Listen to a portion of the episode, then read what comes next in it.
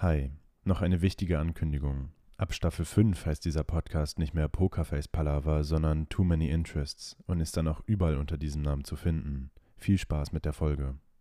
Hey na, Oscar hier. Willkommen zu Pokerface Palaver, der beste Podcast, der schlecht Wissenschaft diskutiert. Ihr hört Staffel 2, Folge 5. Content Discussion. Why We Sleep von Matthew Walker. Und damit herzlich willkommen. Ich bin immer noch Oscar und virtuell gegenüber sitzt mir Tim. Hi. Hi ho. Genau, Tim. Ähm, heute, ich habe immer noch ein bisschen eine zu Nase, deswegen entschuldigt meine vielleicht noch etwas belegte Stimme. Wir nehmen das hier nämlich am Tag nach dem Aufnahmetag der letzten Folge auf, das heißt, ganz fit bin ich noch nicht. Das soll uns aber auch gar nicht weiter behindern, denn das heutige Thema ist wirklich, wirklich spannend. Und äh, wie ihr seht und wahrscheinlich auch wisst schon von der Folge, ähm, die heutige Folge ist ja die Content Discussion und deswegen etwas länger. Und ich würde sagen, du kannst mir und uns, den Zuhörern, direkt mal eine kleine Einführung geben, worüber wir denn überhaupt reden und äh, was ist denn das Thema von diesem Buch, Why We Sleep?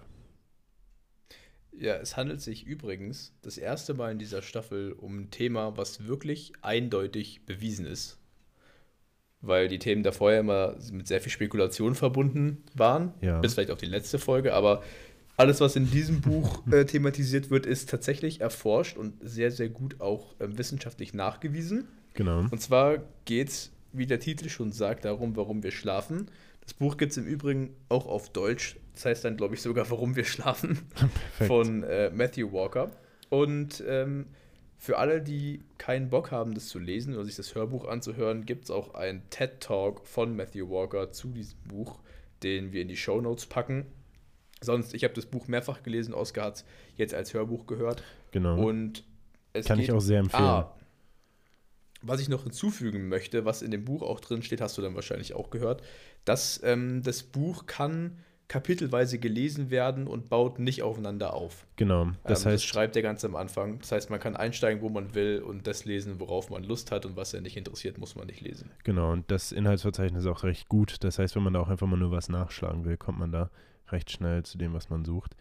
Was ich allerdings ganz spannend erstmal fand an dem äh, Titel selber, ähm, Why We Sleep ist ja so eine relativ simple Frage, wenn man jetzt irgendeinen tatsächlich Schlafforscher fragt, äh, warum schlafen wir denn, dann werden die sagen, ja gut, das ist jetzt nicht so eine leichte, leichte Frage, ähm, weil dazu gibt es nicht einfach eine klare Antwort. Es hat nicht einen evolutionsbewiesenen Grund, warum wir schlafen. Und äh, wenn man später dann auch einige von den Vorteilen weiß, dann mag man sich vielleicht auch fragen, warum schlafen wir, äh, warum sind wir überhaupt wach? Weil Schlaf wirklich ziemlich, ziemlich gut ist. Ähm, aber Dazu auch später noch mehr, warum wir zum Teil auch wach sein sollten.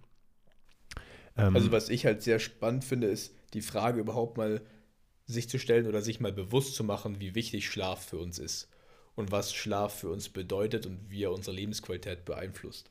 Ne? So dass man immer denkt, ja, okay, wenn ich jetzt mal weniger schlafe, dann ist es nicht besonders schlimm, dann schlafe ich halt wann anders wieder nach. Das geht übrigens nicht.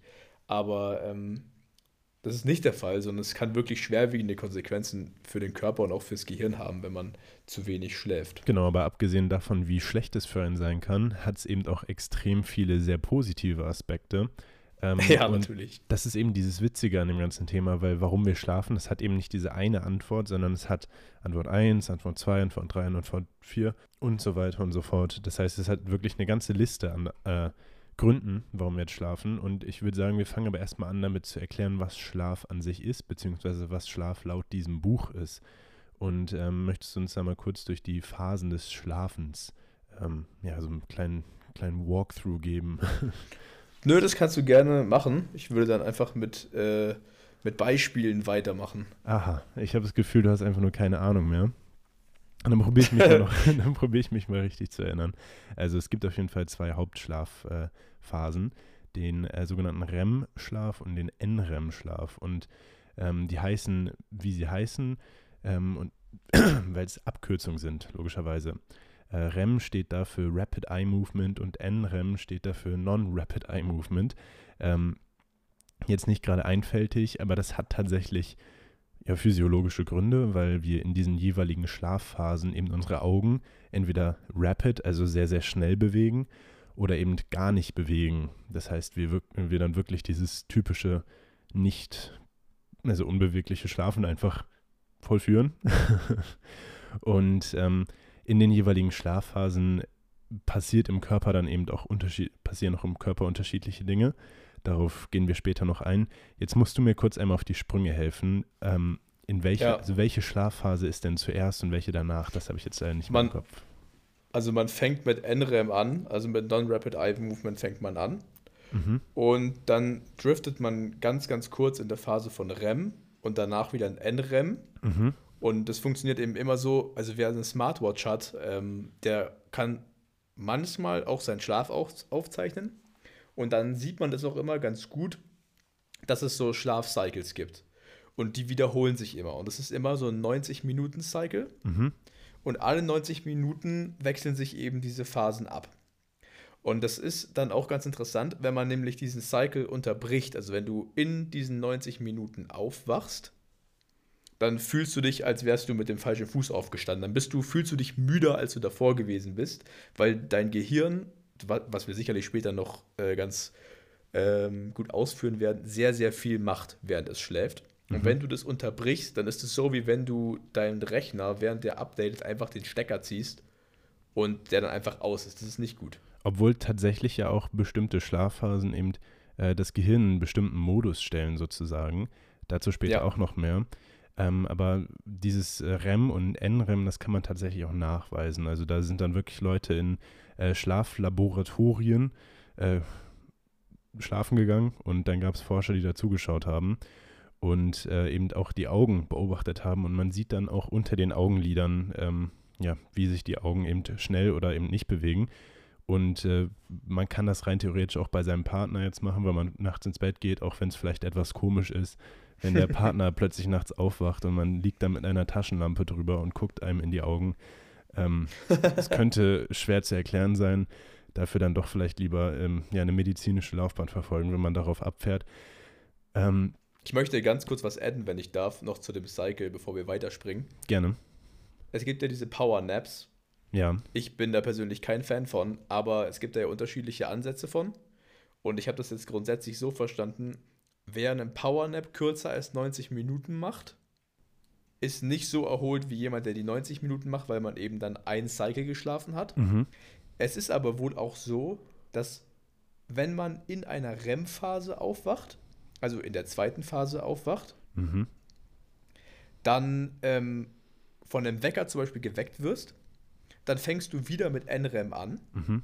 so wie du normal anfängst, und wachst kurz danach automatisch wieder auf. Das ist der Wahnsinn. Ja, also, dass es das funktioniert. Heißt, ja, und das ist eigentlich dann die Katastrophe, weil die Schlafqualität ist dann wirklich im Eimer. Ne? Ja. Also entweder du schläfst wirklich die 90 Minuten durch und schläfst einen Cycle, mhm. oder du lässt es einfach bleiben. Genau.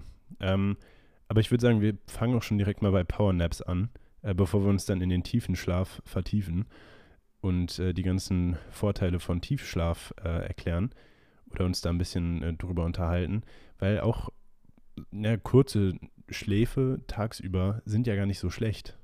Also die sind ja nachgewiesenermaßen tatsächlich sogar ziemlich, ziemlich gut.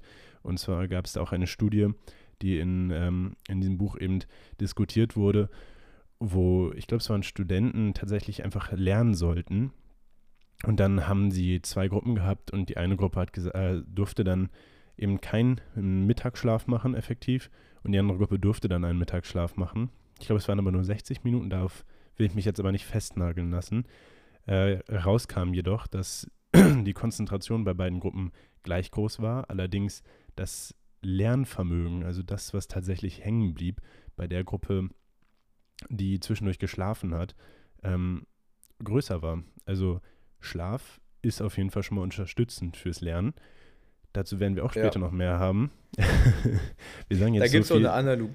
Wir sagen jetzt da so viel später, später, auch. später, aber es ist halt wirklich eine ganze Menge, was da diskutiert wird. Und es ist wirklich, wirklich spannend. Wir werden da auch nicht heute alles covern können. Ähm, aber ja, ich wollte jetzt gar nicht so unterbrechen. Es gibt da auch eine Analogie zu dem, was du gerade gesagt hast, was ich im Buch gelesen habe. Und zwar hat ähm, er eben gemeint, dass man sich den Lernprozess vorstellen kann wie einen Schwamm. Ja. dass man quasi den Schlaf im Voraus, bevor du lernst, brauchst du quasi den Schwamm, äh, den Schlaf, um den Schwamm zu trocknen, mhm. damit du aufnahmefähig bist. Und dann nehmen wir das Wissen auf und saugen quasi damit unseren Schwamm voll. Und damit wir dann Speichern drücken können, quasi, und den, den Schwamm wieder leer machen, sodass er wieder trocknen kann und aufnahmefähig ist, diesen Prozess übernimmt der Schlaf. Das heißt, das habe ich nämlich auch, eine andere Lernstudie, die auch in dem Buch war, eben, dass sie gesagt haben, eine Gruppe schläft acht Stunden, eine Stunde bleibt wirklich wach. Mhm. Und äh, dann müssen sie, während sie äh, im MRT liegen, eine Reihe von Fakten auswendig lernen. Ja. Und wenn man nicht schläft, die acht Stunden, sondern weniger schläft, kann sich 40% weniger merken, ist 40% weniger aufnahmefähig. Mhm. Und das haben wir ja schon häufiger gesagt, auch dass der Hippocampus die Inbox des Gedächtnisses ist. Ja, genau. Und der Schlaf betrifft nämlich maßgeblich auch den Hippocampus und die Aufnahmefähigkeit. Und das bedeutet, dass die Gruppe mit Schlaf hatte sehr, sehr starke Hirnaktivitäten. Mhm. Und die Gruppe ohne Schlaf hatte schwächere Hirnaktivitäten, also so Hirnwellen, diese kleinen Stromstöße. Ja. Und es bedeutet halt, dass wirklich Schlaf einen eminenten Einfluss hat auf, auf unser Lernen, auf unsere Lernfähigkeit. Genau. Das ist ja auch so ein Thema, was wir ganz kurz angeteasert hatten in unserer Folge zum Lernen. Übrigens, äh, es war Folge 3, kann ich sehr empfehlen. Ähm, war es Folge? Ich glaube, es war Folge 3. Genau, glaube, aber ja. bevor wir jetzt, bevor wir jetzt äh, weitermachen, Du hast da gerade was ganz Spannendes gesagt, und zwar dieses, äh, was war das, Schlafwellen, diese, ähm, diese Wellen. Hirnwellen. Äh, Hirnwellen, genau. Willst du da nochmal kurz ein bisschen drauf eingehen, was damit denn gemeint ist? Weil das hat ja auch einiges mit Schlaf an sich zu tun. Ja, also die Hirnwellen sind ganz, ganz schwache, elekt also elektrische Signale, Stöße, die sich durchs Hirn bewegen. Das kennen wir ja auch schon von den Synapsen, das ist ja dasselbe Spiel. Ne? Immer diese kleinen ähm, elektrischen Signale. Und die Hirnwellen, die Hirnaktivität kann man eben messen und kann man sichtbar machen. Und es ist so, je stärker die Hirnaktivität ist, desto mehr passiert in deinem Hirn, logischerweise. Ja. Und die, die Stärke dieser Hirnwellen hängt eben damit zusammen, wie viel du schläfst oder wie wenig du schläfst.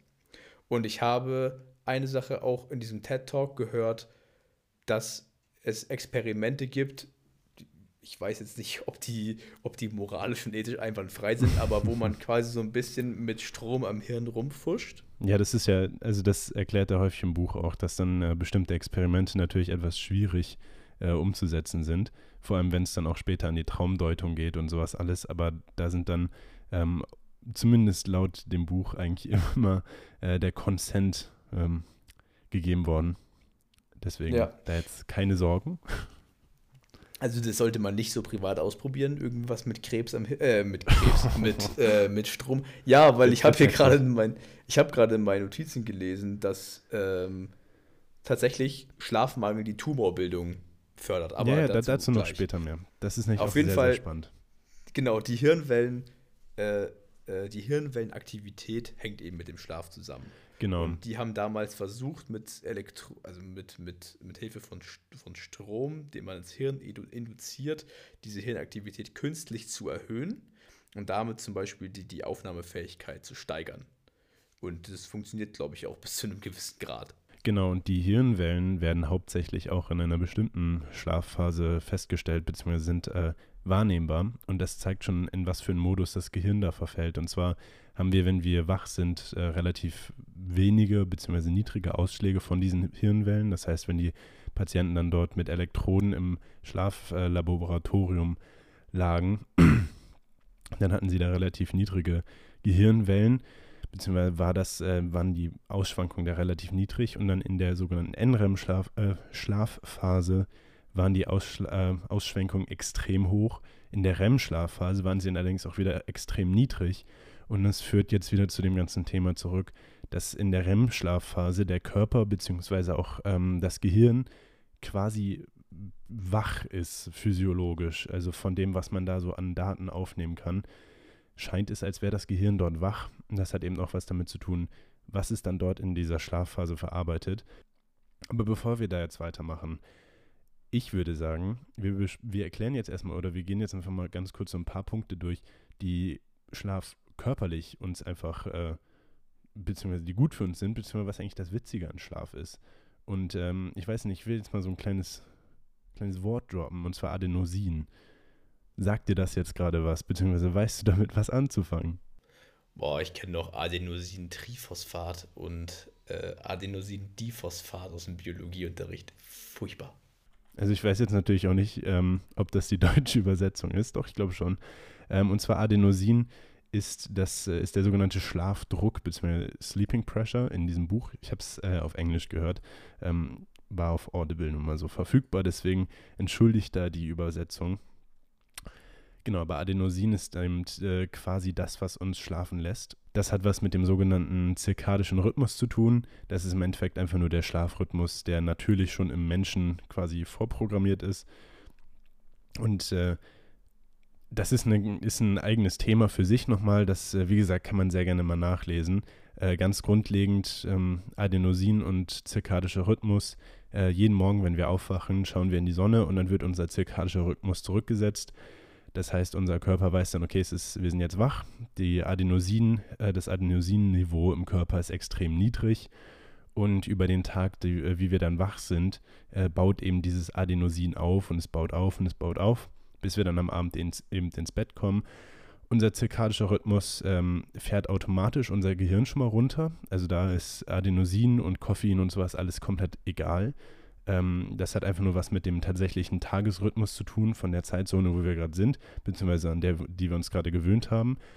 Und ähm, sobald dann eben auch dieses Adenosinniveau hochgeht und der, Aden äh, der zirkadische Rhythmus Richtung Nacht geht, ähm, kombiniert sich das sozusagen und wir werden immer müder und müder und müder und schlafen dann eben auch ein.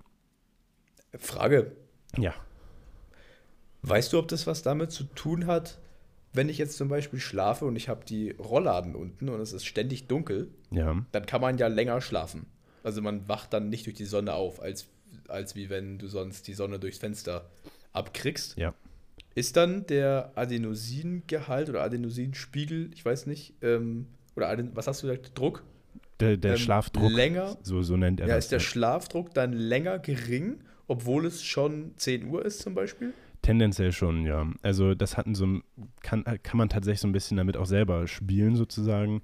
Ähm, und zwar dieses Thema von Sonne hat tatsächlich ordentlich was damit zu tun. Wie gesagt, ich will jetzt gar nicht so sehr mit äh, rein diven, weil es jetzt gar nicht so das ja, Hauptthema sein soll. Ähm, aber ja, es spielt schon ein bisschen was damit äh, ein und man kann tatsächlich auch, ähm, je nachdem, wie man sich der Sonne aussetzt, vor allem dann im gehobenen Alter, Einfluss auf seinen äh, eigenen zirkadischen Rhythmus nehmen um dann abends besser zu schlafen. Dafür würde ich aber wirklich dann empfehlen, das Buch zu lesen, weil das eben ganz, ganz viele spannende Tipps in die Richtung dann auch hat. Aber wir wollen uns ja eigentlich ein bisschen mehr darauf äh, konzentrieren, was so die Vor- und Nachteile von Schlaf sind. Übrigens auch noch was anderes. Ähm, und zwar hört man ja immer, dass Melatonin einen schlafen lässt. Und das stimmt. Also Melatonin lässt einen einschlafen, aber um tatsächlich so richtig ähm, guten Schlaf, wirklich vollen Tiefschlaf zu haben, äh, braucht man eigentlich relativ hohe Adenosin-Levels. Und man kann dieses Melatonin meinem Verständnis nach jetzt eigentlich nur nutzen, wenn man beispielsweise gejetlaggt ist und sich eine neue Zeitzone anpassen möchte und entsprechend eben auch einen neuen zirkadischen Rhythmus. Wieder dieser zirkadische Rhythmus beschreibt eben einfach nur diesen Tag-Nacht-Rhythmus. Und äh, dann noch das Letzte, was ich zu dem Thema sagen möchte, bevor du mir dann gleich mal erzählen kannst, was es denn für gute, für Vorteile hat, schlafen zu gehen, also für den Körper.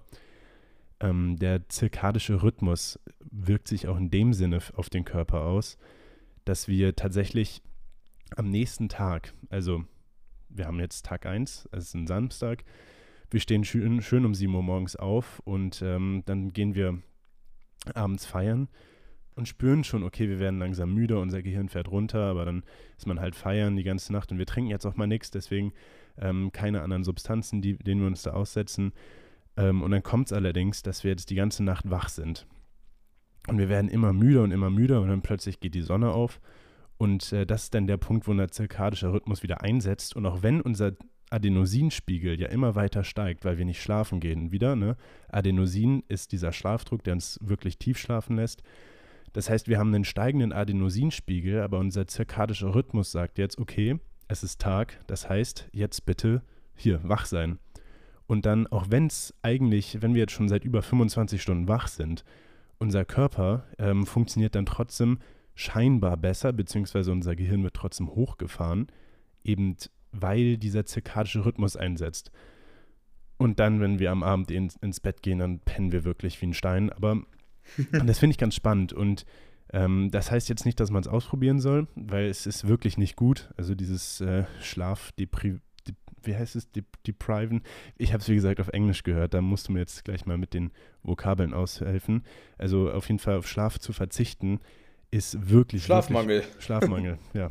Und Schlaf verzichten. Ich habe mir das ja schon selber rausgefuchst, aber auf Schlaf zu verzichten ist wirklich, wirklich nicht gut.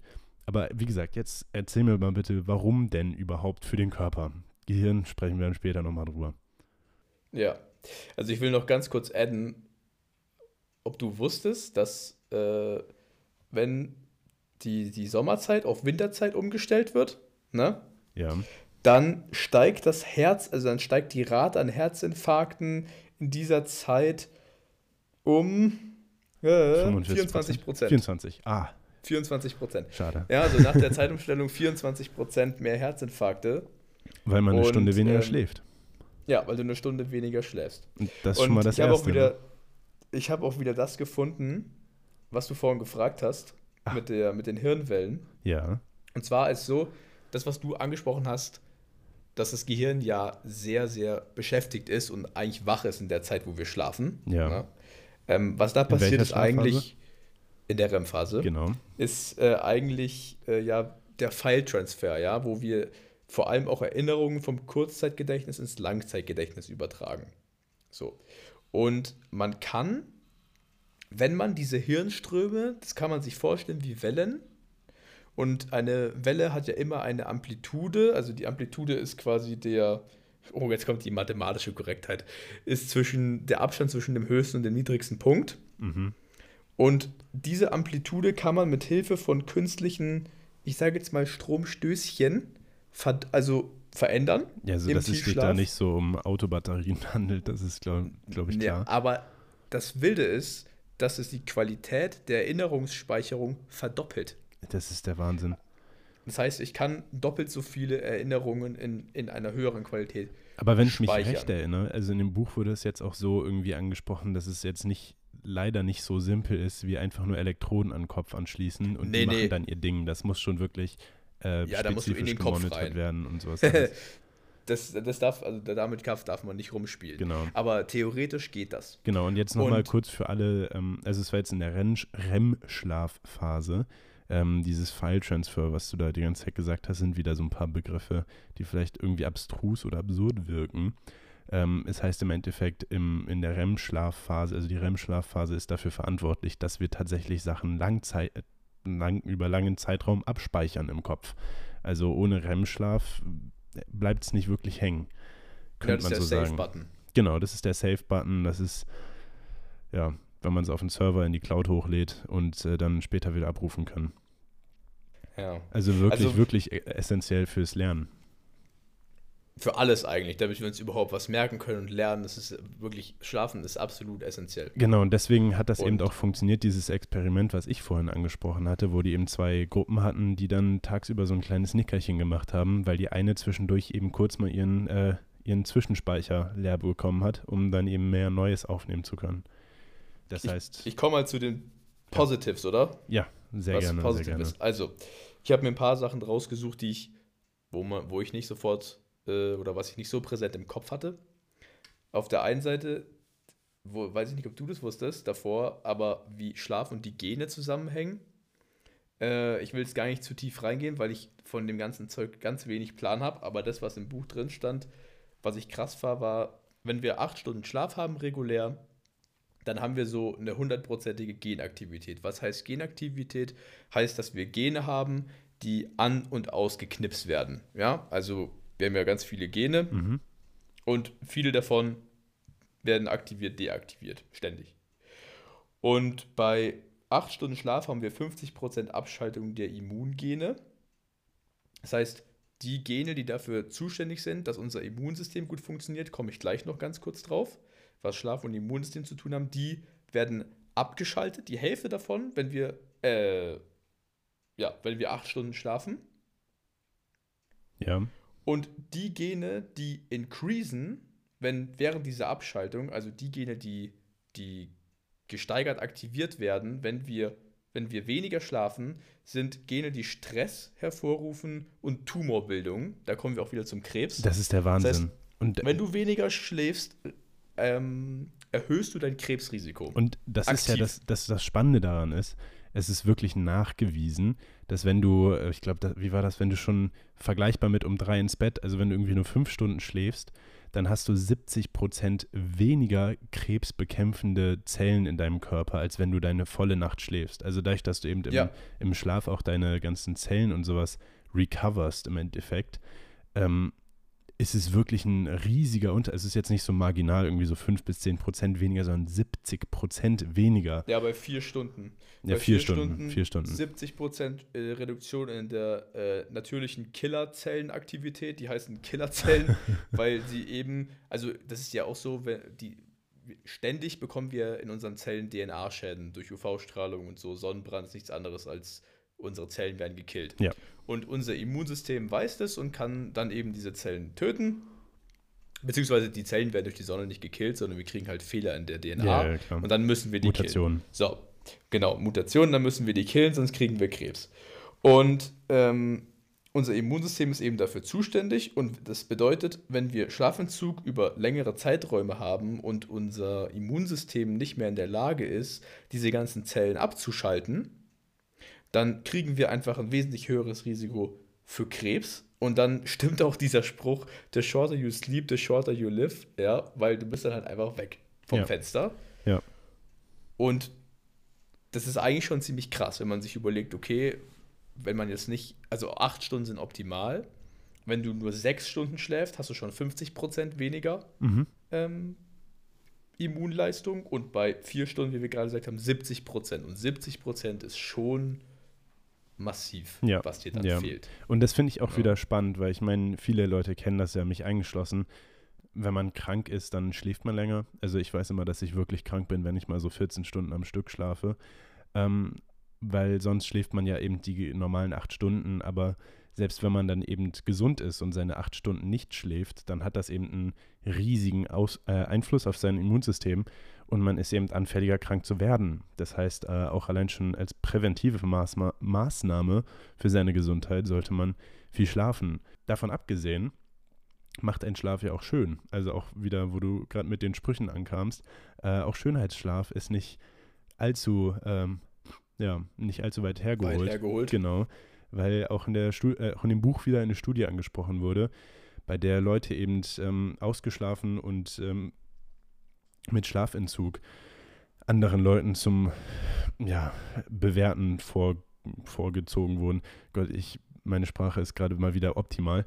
Ähm, ich glaube, die Essenz kam aber rüber und äh, bei der Studie kam eben raus, dass die ausgeschlafenen Leute ähm, durchschnittlich sehr, sehr viel attraktiver wirken. Also auch wieder ein Punkt von, ich glaube, das hat auch einfach mit den ganzen, ja, diese ganzen Themen, die du gerade angesprochen hast, dass es, äh, dass, dass es einfach alles auffrischt körperlich, wenn man dann gut schläft. Und ein anderes Thema, also diese, äh, äh diese Killerzellen, hatte der, glaube ich, in dem Buch auch 007-Zellen genannt. Fand ich jetzt einfach nur persönlich ganz witzig. Echt? ja. Weiß ich gar nicht mehr. Ja. Also, er, er hat auch geschrieben, dass Schlaf das Schweizer Taschenmesser des körperlichen Wohlbefindens ist. Passt auch zu dem, was du gerade gesagt hast, was ich ziemlich treffend fand. Und was ich ziemlich krass fand, ist, dass er gemeint hat, in dem TED-Talk vor allem, dass Schlafmangel, jetzt wenn wir mal von Epidemien wie Covid oder so absehen, ja, dass Schlafmangel die ernstzunehmendste gesundheitliche Gefährdung des 21. Jahrhunderts ist, ja. weil sie eben so viele Menschen betrifft und weil es halt nicht so ist wie, ja, okay, wenn ich jetzt äh, nach Tschernobyl in den Kernreaktor gehe, dann bin ich wahrscheinlich irgendwann, habe ich Probleme, so, was obvious ist, dass du da krank wirst, aber ich glaube, den wenigsten Leuten ist das wirklich bekannt, dass wenn sie einfach statt acht Stunden über einen langen Zeitraum sechs Stunden oder fünf Stunden schlafen, dass sie ernsthafte Probleme kriegen. Ja, ja. Und, Und äh, ich würde da gerne mal was einwerfen. Ich habe nämlich gerade äh, einen, einen, Teil von dem Buch vor mir, äh, vor mir liegen, den ich, äh, den ich, der das finde ich gut zusammenfasst. Ähm, es ist wie gesagt auf Englisch, leider. Ähm, aber wie gesagt, da müssen wir jetzt einmal durchstehen, dann sprechen wir da gleich drüber. Amazing breakthrough. Scientists have discovered a revolutionary new treatment that makes you live longer. It enhances your memory and makes you more creative. It makes you look more attractive. It keeps you slim and lowers your food cravings. It protects you from cancer and dementia. It wards off colds and flus, and the flu, I'm sorry. It lowers your risk of heart attacks and stroke, not to mention diabetes. You'll even feel happier, less depressed, and less anxious. Are you interested? Wunderbar, oder? Und was ist dieses Wundermittel? genial. Was ist dieses Wundermittel, Tim? Kokain. es ist der Schlaf. Es, es ist, der, der Schlaf. Schlaf. Ich wollte mich jetzt dazu mal nicht äußern. Ähm, aber ich, ja, es ist der Schlaf. Also ähm, auch dieses Thema happier, less depressed und less anxious, darüber reden wir gleich noch. Aber es ist äh, auch eine ganze Menge, die da sonst noch drin gesteckt hat. Beispielsweise, dass es ein dünn alles. hält, dass es gegen Diabetes vorbeugt. Und äh, das hat auch wieder was damit zu tun. Es gab da einen ganz bestimmten Stoff und ich weiß jetzt leider nicht, wie der heißt. Ähm, allerdings äh, gibt es auch einen Stoff im Körper, der einem logischerweise Hunger macht und äh, den Hunger reguliert. Und äh, wenn man nicht genug schläft, dann kann der Körper diesen Stoff nicht richtig regulieren. Ergo, wir essen tendenziell zu viel, beziehungsweise man isst einfach als Ausgleich dann sehr, sehr viel mehr. Und ähm, dass das dann häufig Fettleibigkeit zur Folge hat, äh, ist, glaube ich, auch kein großes Wunder. Also, ähm, Teil einer, einer Diät ist dann anscheinend auch einfach genug schlafen. Und äh, davon mal abgesehen, ähm, im Schlaf wird ja auch einfach, werden auch Nährstoffe gut verarbeitet. Das heißt, äh, das weiß, glaube ich, auch jeder, der relativ aktiv ins Fitnessstudio geht und äh, Muskeln aufbauen möchte. Wenn man Muskeln wirklich aufbauen will, dann achtet man auch darauf, mindestens acht Stunden jede Nacht zu schlafen. Und das hat eben auch wieder was damit zu tun, dass im Schlaf der Körper alles nochmal resettet, dass er die ganzen, ähm, ja, die ganzen Nährstoffe eben verarbeitet und eben auch die Muskeln äh, wieder heilt, weil ne, das ganze Thema mit äh, Mikromuskelfaserriss, dass es ja eigentlich Muskelkater ist und sowas alles, darauf wollen wir jetzt gar nicht eingehen. Aber. Na, hier ist doch die Übersäuerung, oder nicht? Dass du dann mehr Laktaten, dein, mehr Milchsäure in deinem Ich habe das Gefühl, das ist ja, eine endlose Diskussion. ich habe wirklich das Gefühl, also ich habe in meinem Leben von vielen Quellen schon vieles gehört und irgendwie so ja. richtig wissen tue ich es immer noch nicht. Jeder seine Meinung. Ja, jeder hat seine Meinung und auch irgendwie ist alles richtig, aber auch alles falsch. Also es ist allerdings auch nachgewiesen, dass eben Schlaf hilfreich ist für äh, athletische Performance ähm, sei es dann wirklich ähm, Muskelkraft, aber allerdings natürlich auch äh, die, ja, die koordinative Kraft, äh, die koordinativen Fähigkeiten. Und äh, da kann man dann natürlich auch wieder rückführen auf unsere vorherigen Folgen. Ähm, auch kognitiv. Genau, das ist eben, dass es einen eben kognitiv einschränkt, wenn man äh, nicht schläft. Da Thema auch wieder Neuroathletik, daher, dass ja jede ähm, Bewegung im Endeffekt, äh, beziehungsweise dass jeder Gedanke auch in einer Bewegung endet, oder wie war das? Ähm, ich weiß nicht, ich will es jetzt, ja. genau, so hat es, irgendwie so war das. Ähm, und wenn man dann eben im Kopf eingeschränkt ist, dann kann man natürlich auch seinen Körper nicht richtig kontrollieren. Also da auch wieder eine ganz simple Logikkette, die eben ähm, einen weiteren Vorteil von Schlaf aufdeckt. Ja, auch der Alterungsprozess. Also der, der Alterungsprozess im Gehirn und auch das Risiko für Krankheiten im Gehirn, hatten wir in der letzten Folge, wird von der Schlafqualität beeinflusst. Und ich glaube, was man da ganz wichtig sagen muss, ist, du kannst acht Stunden schlafen, aber wenn deine Schlafqualität scheiße ist, dann ist der Schlaf weniger wert. So, ja. es kommt darauf an, dass du acht Stunden mit hoher Qualität schläfst. Zum Beispiel, mh, hm, während man mit dem Tablet im Bett liegt und sich etwas ansieht, einzuschlafen und dann läuft es noch weiter, ist keine gute Idee. Na, Willst du noch kurz erklären, warum? Also hast du da noch im Kopf, warum das jetzt?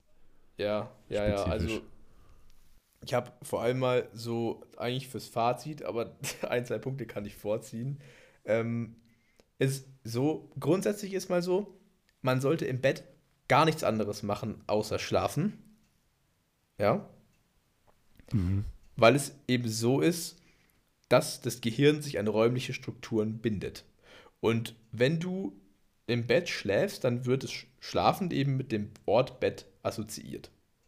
Ja. Und wenn du das nicht machst, dann ist dein Gehirn verwirrt. Und dann weiß es nicht, okay, jetzt liege ich im Bett, aber was mache ich denn jetzt eigentlich?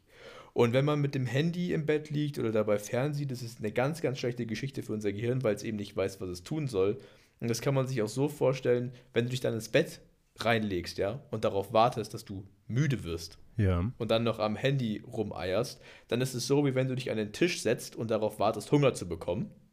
Aber das machst du ja nicht, sondern du bekommst Hunger und dann setzt du dich an den Tisch und isst. Und so solltest du das mit dem Bett auch machen. Du gehst ins Bett, wenn du müde bist. Du gehst nicht ins Bett und wartest, bis du müde wirst. Ja, also das ist ja aber auch wieder so ein bisschen rückführend auf ein anderes Thema, was wir in Folge 1 hatten, Gehirnticks. Ähm, so ein bisschen dieser Doorway-Effekt, dass man quasi sich an mit dem Gehirn an räumliche äh, Strukturen bindet. Ja, aber ist ich geil, denke mal, alles sich wieder rückkoppelt. Ja, es ist halt, es ist, es ist fast, als ob wir da über ein und dasselbe Thema sprechen die ganze Zeit, so Grundthema. Aber ist auch nur so ein Gefühl. Äh, nee, was ich allerdings jetzt auch noch so als kleinen Disclaimer dazu, glaube ich, sagen möchte, für alle Leute, die sich jetzt denken, oh scheiße, ich habe einen Fernseher in meinem Zimmer oder oh scheiße, ich habe in meinem Bett schon mal am Handy YouTube geschaut, ich weiß es nicht. Ähm, man kann Sachen umlernen. Also wenn man äh, sich an eine Gehirn, äh, an eine Struktur gekoppelt hat, dann kann man das natürlich auch alles umtrainieren. Und das ist dann halt einfach ein, ähm, ja, ein Prozess, der halt eben dauert, so wie Prozesse nun mal eben äh, einen Zeitraum dauern. Und das heißt, äh, man kann da auch was dran ändern.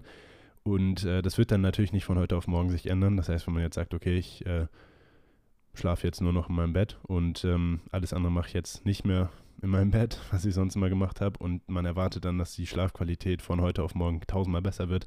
Äh, so schnell geht das leider nicht.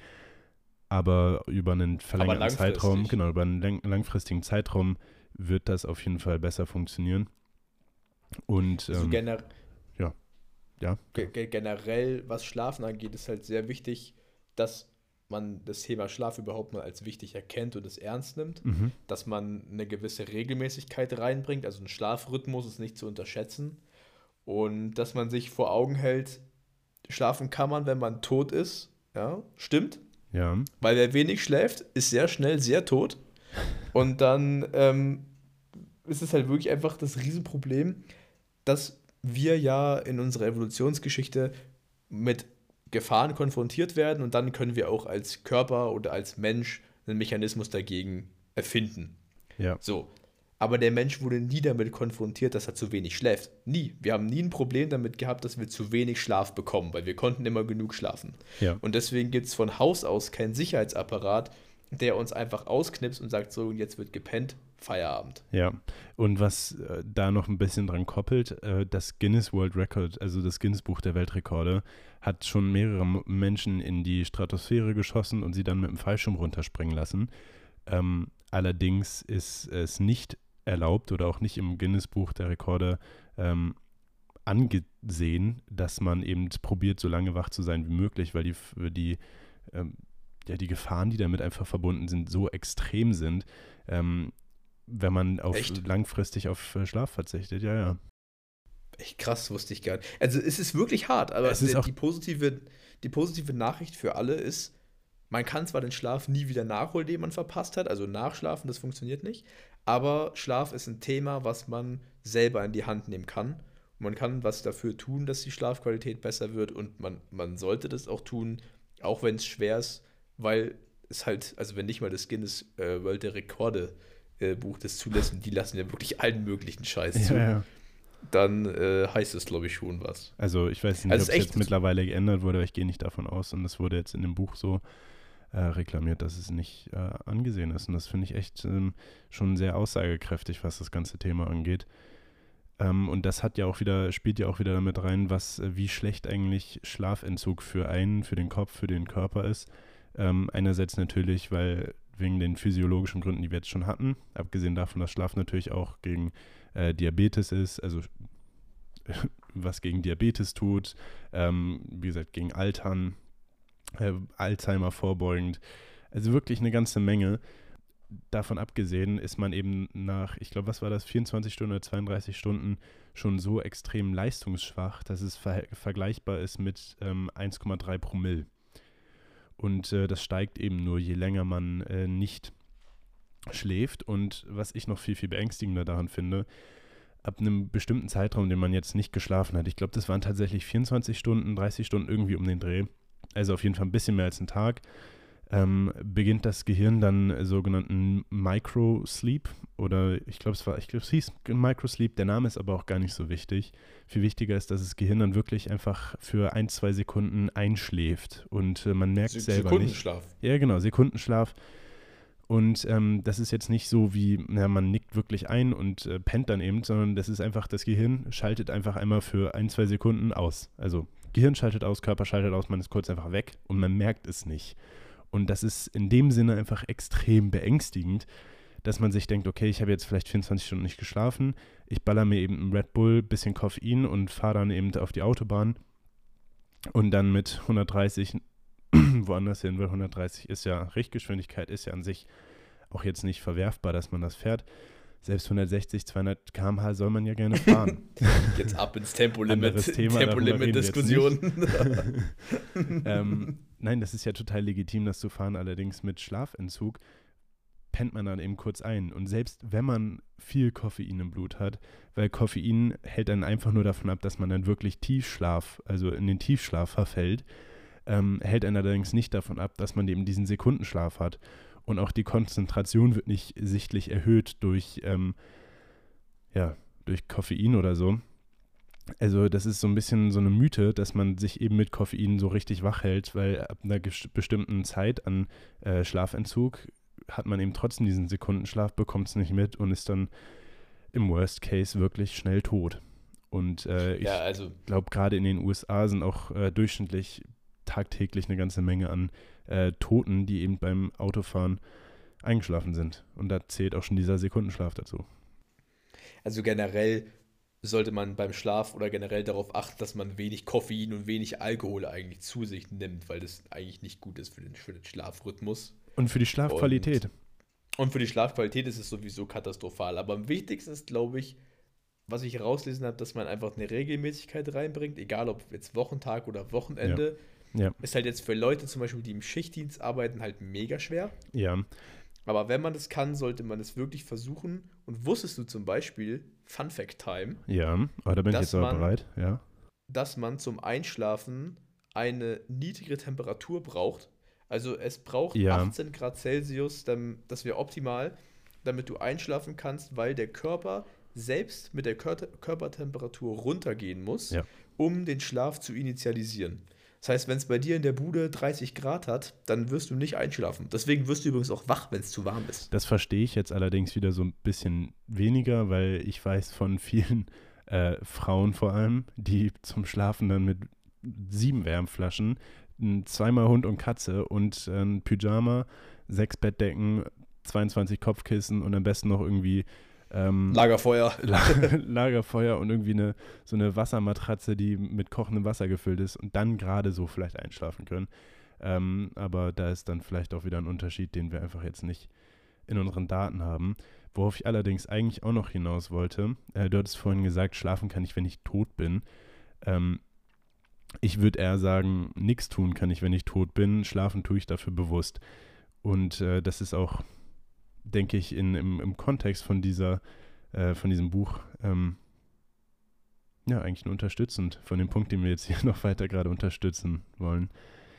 So, ähm, wir haben noch ein paar andere Topics, über die wir reden wollten.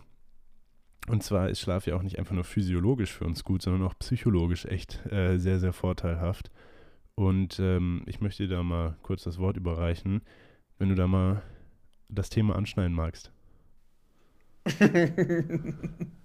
äh, ich würde das Thema gerne anschneiden, aber ich habe keine Ahnung, Sehr gut. Auf, was du, auf was du hinaus willst. Ja, dass also, äh, das Schlaf ja nachgewiesenermaßen auch gut für äh, emotionale Stabilität ist und beispielsweise auch ähm, Kontrolle über Emotionen. Und ähm, diese ganze, ja, diese ganze emotionale Stabilität wird tatsächlich sozusagen geformt ähm, in der REM-Phase weil in der REM-Phase äh, träumen wir meistens. Und äh, ich denke, jeder hat schon mal davon gehört, dass äh, man einfach nur von Dingen träumt, die man äh, den Tag über erlebt hat. Allerdings ist es in der Realität nicht ganz so. Man verarbeitet in der REM-Schlafphase beziehungsweise in den Träumen tatsächlich äh, zum Teil Dinge, die man ja erlebt hat. Ähm, allerdings nicht unbedingt von dem Tag vorher, sondern zum Teil sind es auch einfach allgemeine Erinnerungen, Emotionen ähm, und andere Sachen und auch häufig Ängste.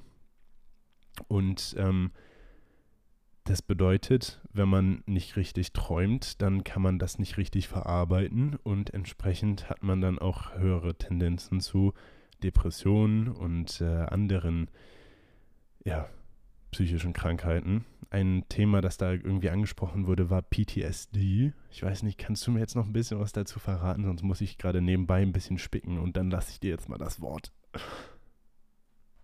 So, äh, nach diesem unauffälligen Cut jetzt gerade, wo ähm, Tim mir offensichtlich nicht das Wort abgenommen hat, äh, habe ich ein bisschen, ähm, ja, jetzt mal gespickt und kann jetzt ein bisschen was dazu erzählen. Wir wollen jetzt aber auch nicht zu tief in das Thema rein. Ähm, was allerdings ganz spannend war, ist, dass äh, bei PTS, äh, PTSD-Patienten, PTSD ähm, ist die Abkürzung für Post-Traumatic Stress Disorder, ähm, häufig eine psychische Krankheit gefunden bei ja, Traumapatienten und äh, da ganz spezifisch ähm, Leute, die jetzt im Krieg waren, so Irak, Iran. Vielleicht hat jemand schon mal äh, American Sniper oder ähnliche Filme geschaut, die behandeln das ja ganz, ganz äh, eindrucksvoll. Und ähm, bei diesem Disorder ist häufig eben, ja, gibt es häufig Triggerpunkte über den Tag, wo man eben irgendwie ein lautes Geräusch hört und dann hat man plötzlich ein Flashback von irgendeinem Moment im Irak, Iran oder in dem, in dem Krieg oder wie gesagt, es kann eben sein, dass man solche psychischen Rückfälle hat. Ähm, und das hat eben in der Schlaf, im, im Schlaf dann häufig auch ähm, wieder was, ja, Resonanzen, so. Und wie gesagt, dieser REM-Schlaf sorgt eben dafür, dass man seine Ängste, seine, sein Trauma eben auch verarbeiten kann. Allerdings können Leute mit PTSD oder auch anderen psychischen ähm, Problemen häufig oder eigentlich immer nicht äh, normal schlafen. Das heißt, hm, sie haben keinen gesunden und keinen tiefen äh, Schlaf. Und bei, ähm, gerade speziell bei PTSD-Patienten, ich beziehe mich jetzt darauf, weil die eben auch im Buch als Beispiel genommen wurden, ist es so, dass äh, kein gesunder REM-Schlaf vorliegt, weil eben die Noradrenalin- äh, im Schlaf viel, viel, viel zu hoch sind. Ähm, und die halten einen eben vom ähm, Hochquali also vom qualitativen REM-Schlaf ab. Äh, Noradrenalin ist jetzt, glaube ich, gar nicht so super wichtig.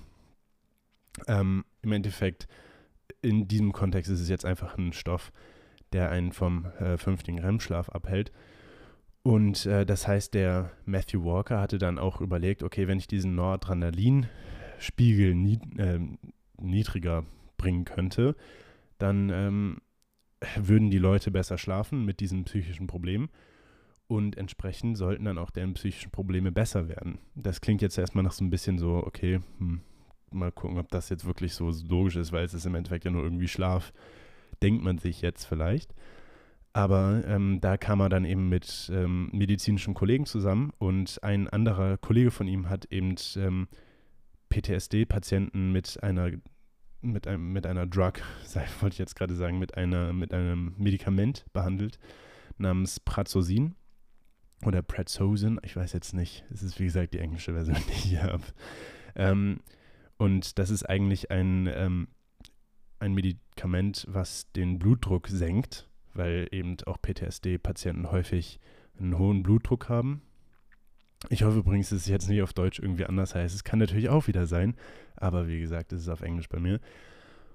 Und äh, diese pa äh, Patienten, die mit, äh, mit Prazosin behandelt wurden, haben dann eben als Nebeneffekt tatsächlich äh, niedrigere Noradrenalinwerte gehabt, konnten dadurch viel besser schlafen und haben sich dann äh, immer, also haben ganz oft rückgemeldet, dass sie einfach so viel bessere äh, Verarbeitung von ihren PTSD-Traumata hatten dass der Matthew Walker sich dann eben in seiner Theorie bestätigt gefühlt hat und das dann alles auch nochmal natürlich medizinisch nachgewiesen hat. Ähm, und da ist auch wieder so ein kleines, was heißt kleines, das ist ja eigentlich ein riesiger Fortschritt in der Behandlung von einer wirklich äh, dramatisch schwerwiegenden psychischen Krankheit. Und äh, da auch wieder, ne, es hat eben alles mit Schlaf zu tun. Ich glaube, wir können aber jetzt auch langsam schon zum Fazit ähm, uns bewegen, in Richtung des Fazits bewegen. Denn auch wenn Schlaf äh, in unserem Fall nicht schlimm wäre, also wenn ihr jetzt während dem Podcast eingeschlafen seid oder euch die Folge jetzt nochmal anhören wollt und dabei dann einschlaft, dann äh, würden wir uns dadurch fast eher geschmeichelt fühlen, genauso wie der Matthew Walker. Ähm, weil das würde ja im Endeffekt einfach nur bedeuten, dass euer Gehirn unsere Informationen langfristig abspeichern möchte. Und wir unterstützen euch dann sozusagen mit unseren engelsgleichen Stimmen dabei, in einen tiefen REM- und NREM-Schlaf äh, zu versinken, um dann morgen schöner und gesünder aufzuwachen. Ähm, aber du hast vorhin irgendwas von einem, von einem Fazit angeteasert, Tim. Also verrat mir doch mal, was du dir da erdacht hast. Ich habe mein ganzes Fazit schon vorhin fast vorweggenommen. Also das Wichtigste, glaube ich, was man zusammenfassen kann, ist, Schlaf betrifft, wie du auch gerade aufgezeigt hast, wirklich alle Bereiche unseres Lebens, alle Bereiche unseres Körpers und der Schlaf ist einfach sehr, sehr wichtig. Man muss ihn ernst nehmen, man muss sich ernsthaft darüber Gedanken machen, wie man seine Schlafqualität steigern und man sollte es wenn bewusst man schon machen. eine gute hat, ja, aufrechterhalten kann, dass man sich dessen auch bewusst ist dass man ähm, sich informiert, wenn man Probleme hat einzuschlafen und so, dann sollte man sich darum kümmern. Schlafmittel sind, wie du vorhin gesagt hast, kein, also ersetzen nicht den natürlich induzierten Schlaf. Gerade Melatonin. Gerade Melatonin ist kein Ausweg für schlechten Schlaf. Das lässt einen schlafen. Schlaf. Also es lässt einen schlafen. Schlaf es lässt einen schlafen, aber der Schlaf ist eben nicht tief und nicht wirklich gesund. Also es ist ja, nicht der also Schlaf, den man haben will. Hat keine gute Qualität. Ja. Und man, man, man sollte einfach vor allem eben an diesen Stellschrauben Regelmäßigkeit, Rhythmus, ja, auf Koffein verzichten, schauen, dass man wirklich im Bett nur schläft, dass man, bevor also, man eben da anfängt, Medikamente zu nehmen, erstmal alles ausräumt. Bevor du mich jetzt so traurig kann. machst, weil ich bin selber großer Fan von Koffein, kein Koffein mehr, wenn man in sechs Stunden äh, plant zu schlafen, weil die Reste von Koffein ja, werden also tatsächlich also, noch im Kopf abgebaut und dann kann man nicht tief schlafen. Morgens Kaffee, mittags Kaffee ist ja, okay. Wer, aber vielleicht ja, wer morgens einen Kaffee trinkt, macht nichts. Aber wenn du um 10 Uhr nachts einen Kaffee trinkst und um Mitternacht schlafen gehen willst, dann würde ich das nicht empfehlen. Ja gut, das ist sowieso doof. Also da ist man, ja. glaube ich, selber schuld. Aber, aber tatsächlich auch die Reste vom äh, Koffein, wenn man denn dann schon schlafen kann, also wenn man äh, schon einschläft, ähm, wenn man noch zu hohe Restwerte hat an Koffein, dann ist der Schlaf, den man hat, nicht wirklich gut. Das heißt, wenn man sich angewohnt hat, einfach extrem viel Koffein abzukönnen, sozusagen, ähm, dann sind die Koffeinlevel im Schlaf dann nachts immer noch zu hoch, dass man nicht richtig tief schläft, dass die dann, äh, ja, dass man nicht richtig schlief, tief schlie Schlieftafen, genau, tief schlafen kann. Und ähm, dann nochmal hinzugefügt, es gibt jetzt natürlich bestimmt einige Leute, die sagen, ja, aber ich brauche ja nur fünf Stunden Schlaf und ich halte das auch schon ohne aus. Ja, ein, zwei Nächte schafft man das schon. Aber die Menge, die, wie war das, wie hat er das gesagt? Ich glaube, es war ganz cool formuliert. Irgendwie ähm, würde man die Anzahl der Bevölkerung in Prozent angeben und das dann runden, ist die, die Menge an Leuten, die tatsächlich weniger als acht Stunden pro Nacht schlafen können, 0% oder so. Irgendwie so hat er es ganz, ganz cool formuliert. Ähm, ergo, man kann nicht weniger als acht Stunden schlafen, wenn man ein normaler Mensch ist und wir sind alle normale Menschen ähm, weil sonst wäre man in den 0,00001 Prozent. Und äh, ja, du kannst schon weniger schlafen, aber es, es geht halt böse für dich aus. ja, ich meine, das, das wollte ich damit jetzt sagen, ja. Also trinkt mehr Wasser, trinkt mehr Wasser und schlaft viel. Viel Wasser trinken ist sowieso super.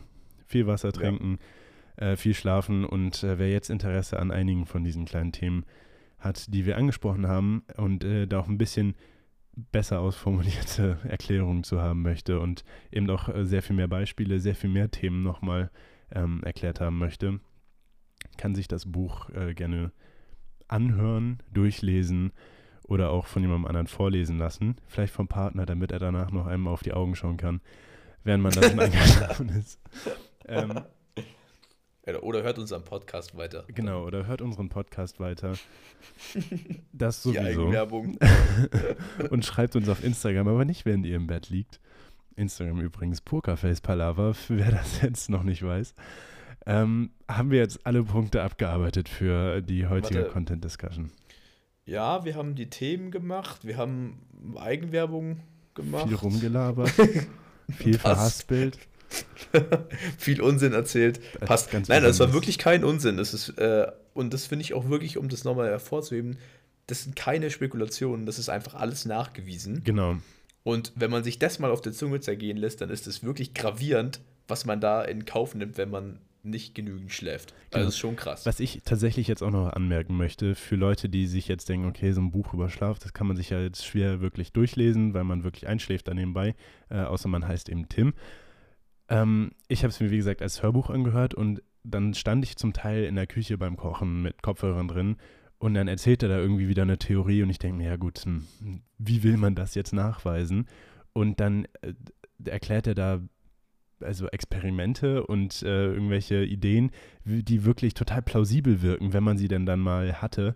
Also allein schon dafür lohnt es sich eigentlich, das Buch zu lesen oder zu hören, weil es wirklich äh, genial ist, wie der da auf einige Schlüsse kommt und ähm, eben diese Dinge dann auch nachweist.